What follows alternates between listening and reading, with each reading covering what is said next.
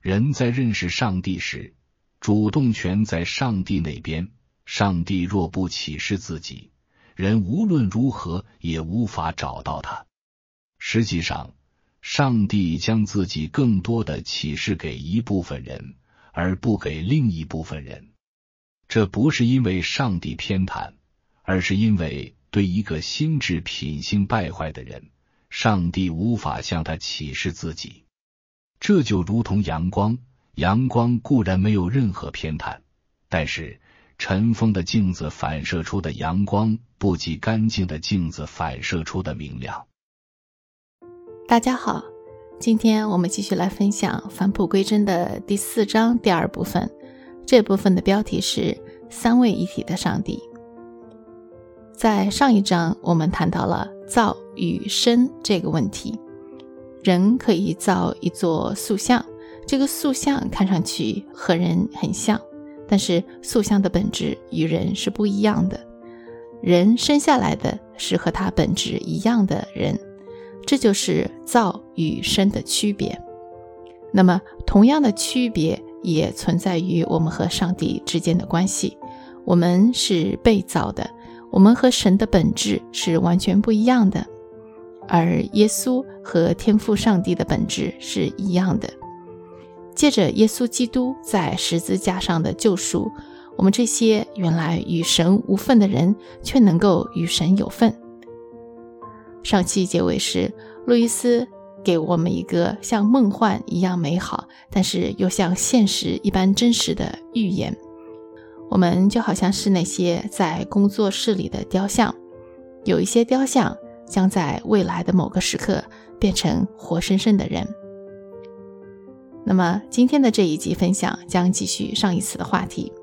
这一章要回答的问题是：我们具体是怎么样在日常生活中活出神的样式来？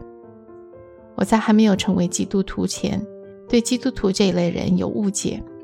我以为基督徒就是老好人，说着千篇一律的话，做着千篇一律的事。换句话说，基督徒是一群蛮乏味的人。但是等我自己成了基督徒之后，却发现这一群人跟我想象的完全不一样。他们每个人都可以写成一本书。如果说在信主之前，他们有着自己的个性特点，那么在信主之后，他们的个性特点变得越发的突出，越发的耀眼，甚至是原来那些可以说不是很好的个性特点，比如说固执。甚至是胆大妄为，在信主之后都变得更加的犀利，更加的鲜明。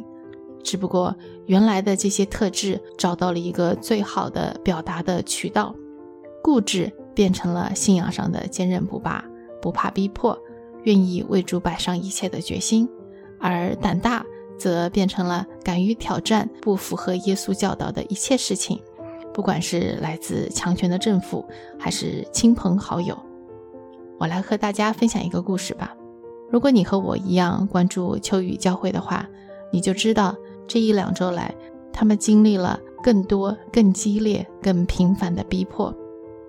有一位名叫舒琼姊妹，她在信主前曾经是个混社会的小太妹，小小年纪就混迹江湖。后来她开始经商。还颇有成就。她的丈夫原来是浙江省省级运动员，夫妻两人曾经家财万贯。不过后来生意失败，钱财散尽，走投无路之时，舒琼终于回想起自己母亲的信仰来。于是她在网络上找到了成都的秋雨圣约教会。在还是慕道友的时候，他就每周六晚上。从他居住的城市边远的攀枝花启程，坐上十个小时的火车，第二天的凌晨到达成都。而这一切只是为了参加成都教会的主日敬拜。这样的执着，让我们在西方就近找教会的基督徒来说，情意何堪？那么最近发生的一件事情呢，就是因为教会主日聚会向酒店租用会议室。是苏琼姊妹用她的名义去租的，因为这样的事情，她被处罚拘留十四天。当她被塞进警车前，他举起被铐上手铐的手，拿着圣经，朝着其他的弟兄姊妹喊道：“这是我的荣耀，这是我的冠冕。”说这话的时候，他笑容满面。在别人看来，他是要被处罚十四天的，但是在他看来，这将是他为期十四天的监狱布道之旅。你看到他的转变了吗？在信主之前，他的大胆是为了自己能够为所欲为，达到自己的目的；但是在信主之后，他的大胆变成了让神能够为所欲为，让神的旨意在地上成全。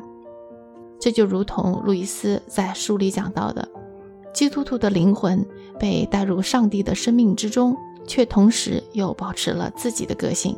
实际上，他比之前具有更强的个性。换句话说，当一个人成为基督的人之后，他才成了真正意义上的人。这个过程就涉及到一个比较烧脑的话题：三位一体的上帝。什么是三位一体呢？路易斯让我们想象这样一个场景：假设我们是生活在一维世界里的，那么我们只能够理解直线，比如只有横轴的坐标。那如果我们生活在二维的世界里，我们就可以想象一个既有横轴又有竖轴的二维世界。在这个二维世界里，我们可以画出一个正方形。如果我们是在三维世界里的话呢，你就可以画出一个固体来，比如说立方体。而立方体是由六个正方形组成的。你看到路易斯想表达的意思了吗？一维的世界是一条直线。在二维世界，你仍然可以有直线，但多条直线可以构成一个图形；在三维世界，你仍然有图形，但多个图形可以构成一个立体。换句话说，当你深入到更真实、更复杂的层面时，你没有丢弃在简单的层面发现的东西，仍然保留着它们，只是以新的方式将它们结合起来。这些方式使你停留在简单的层面是无法想象的。基督教对上帝的解释蕴含了同样的道理。人的层面是一个简单的层面，相当空洞。在人的层面上，一个人就是一个存在，两个人就是两个单独的存在。正如在二维空间中，如在一张纸上，一个正方形是一个图形，两个正方形是两个单独的图形一样。在上帝的层面上，你仍然可以找到人格，但是在那里你发现。这些人格以新的方式结合在一起。我们因为不生活在那个层面，所以对此无法想象。可以说，在上帝的维度上，你发现这样一个存在，它具有三个位格，但仍是一个存在，正如一个立方体有六个正方形，但仍是一个立方体一样。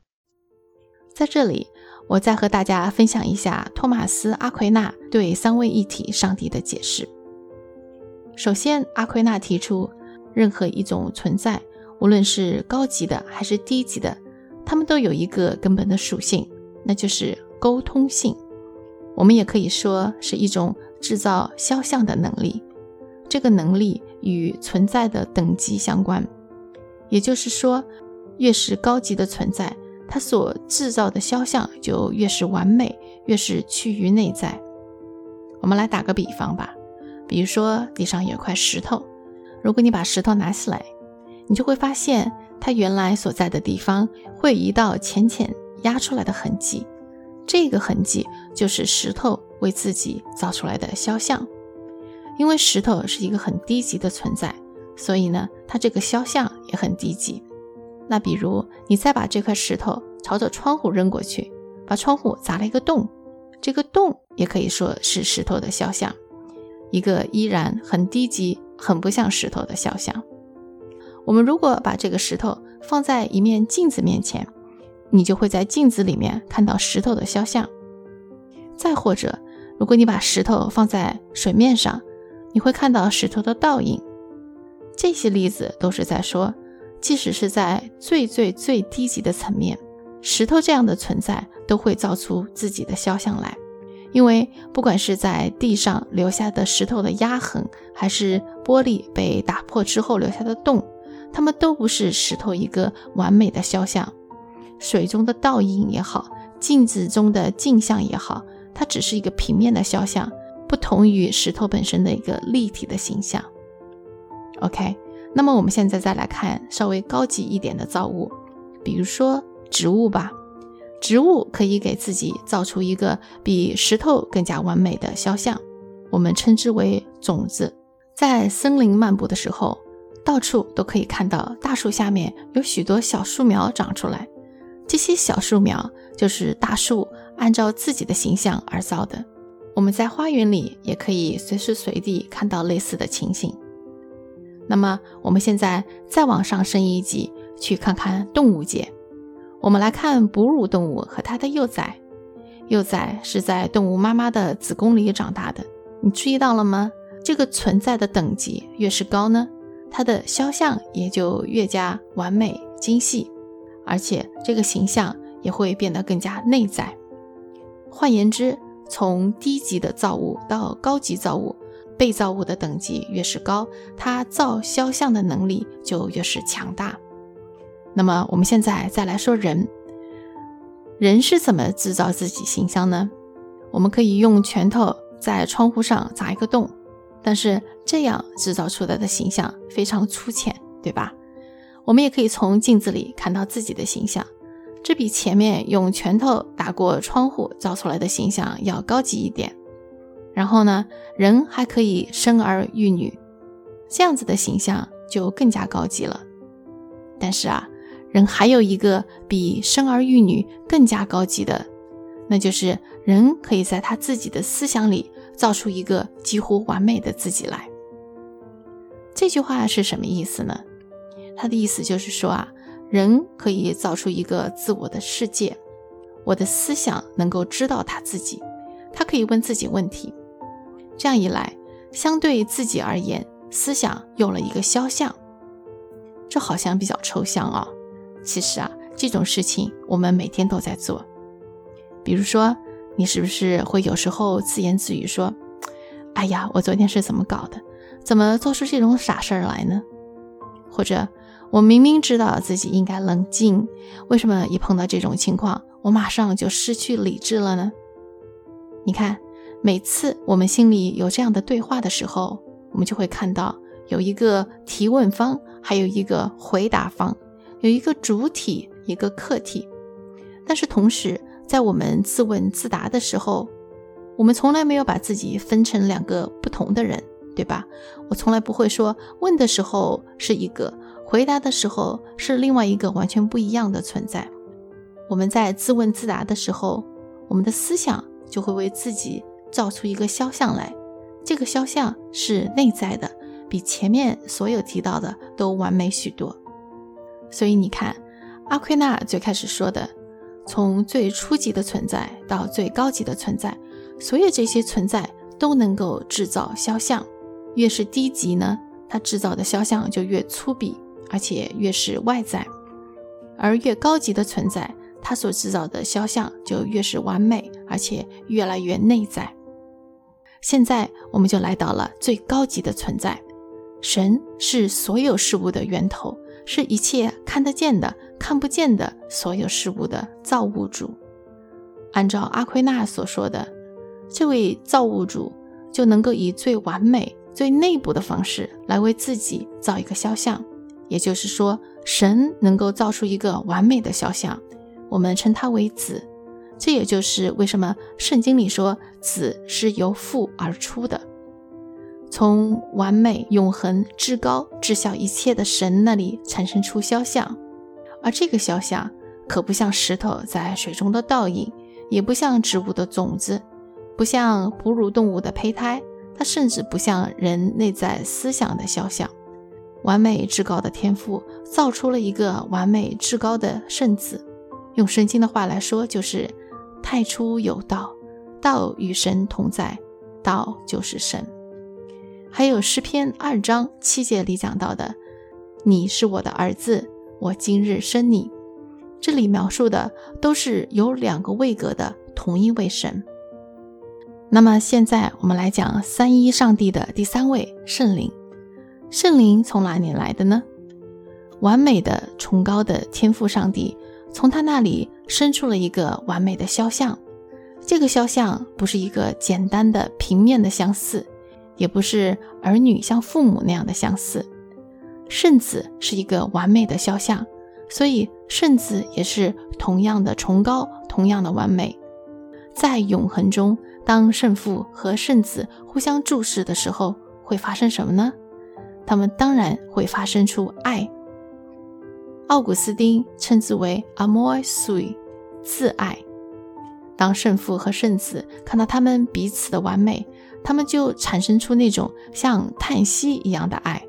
我们称这个叹息为圣灵。这就是三位一体的神，他们有同一个本质，但是三个不同的位格。经过这样的解释之后，我们就对三位一体的上帝有了一种朦胧的认识。这种认识靠着我们人自己是绝对不会想象出来的。不过，一旦有人告诉了我们，我们就觉得，嗯，这样的解释的确蛮符合我们已经有的认知的。你可能就会说了，如果三位一体这么难以理解的话，博学的学者也不过就能讲到这里。那么，这么奥秘的观念，我们永远没有办法有透彻的了解。那知道它到底有什么用呢？路易斯告诉我们，这其实是有着非常现实的意义。因为一个普普通通的基督徒，他在跪下祷告的时候，他十分想与神交流。这里的神可以说是那超越一切、在一切之上的神，也就是在我们外面的神。身为基督徒，他也知道，感动他、让他祈祷的也是神。那这个神，我们可以称之为是在他里面的神。再就是，基督徒也知道。自己对神的一切真正的认识，是来自于基督那位道成肉身的神。在我们祷告的时候，基督此时就站在我们的身边，为我们代求。所以你看到了吗？祈祷过程中发生了这样的事：天父上帝是我们祈祷的对象，我们想要靠近他，而圣灵是在我们里面推动我们的力量，而圣子耶稣。是桥梁，是道路，沿着它，我们被推向那个目标。当一个普通人祈祷的时候，三位一体的神，也就是圣父、圣子、圣灵，这三重生命，其实都在一间小小的卧室中运行，将人提升到了更高级的生命，他属灵的生命里。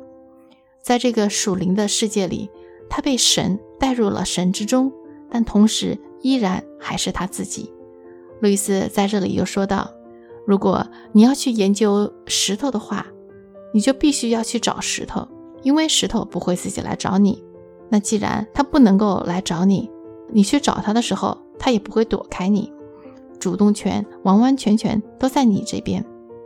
不过，如果是在高级一点的存在，比如说是动物的话，那情况就不一样。”因为野生动物是不会贸贸然的就走到你面前的，它如果不熟悉你的话，看到你上来，它就会躲开，除非你非常耐心的慢慢的接近，让他们熟悉你，你才能够了解他们。那我们如果再上升一个层次，如果你想结交一个人的话，他如果不愿意的话，他就不会和你交心，你也没有办法和他做朋友。所以啊。在人和人交往的这种情况下，友谊的产生需要双方都认可，双方都有主动权。但是在人和神打交道的时候，就完全不是那么一回事儿了。人在认识上帝时，主动权在上帝那边。上帝若不启示自己，人无论如何也无法找到他。实际上，上帝将自己更多的启示给一部分人，而不给另一部分人。这不是因为上帝偏袒，而是因为对一个心智品性败坏的人，上帝无法向他启示自己。这就如同阳光，阳光固然没有任何偏袒，但是尘封的镜子反射出的阳光不及干净的镜子反射出的明亮。你也可以换一种方式来看这个问题。你可以说，在其他科学中，你使用的仪器是身外之物，如显微镜、望远镜。但是你借以认识上帝的仪器是你整个的自我。一个人的自我若不保持清洁明亮，他对上帝的认识也会模糊不清，就像透过肮脏的望远镜观月，看到的月亮是肮脏的一样。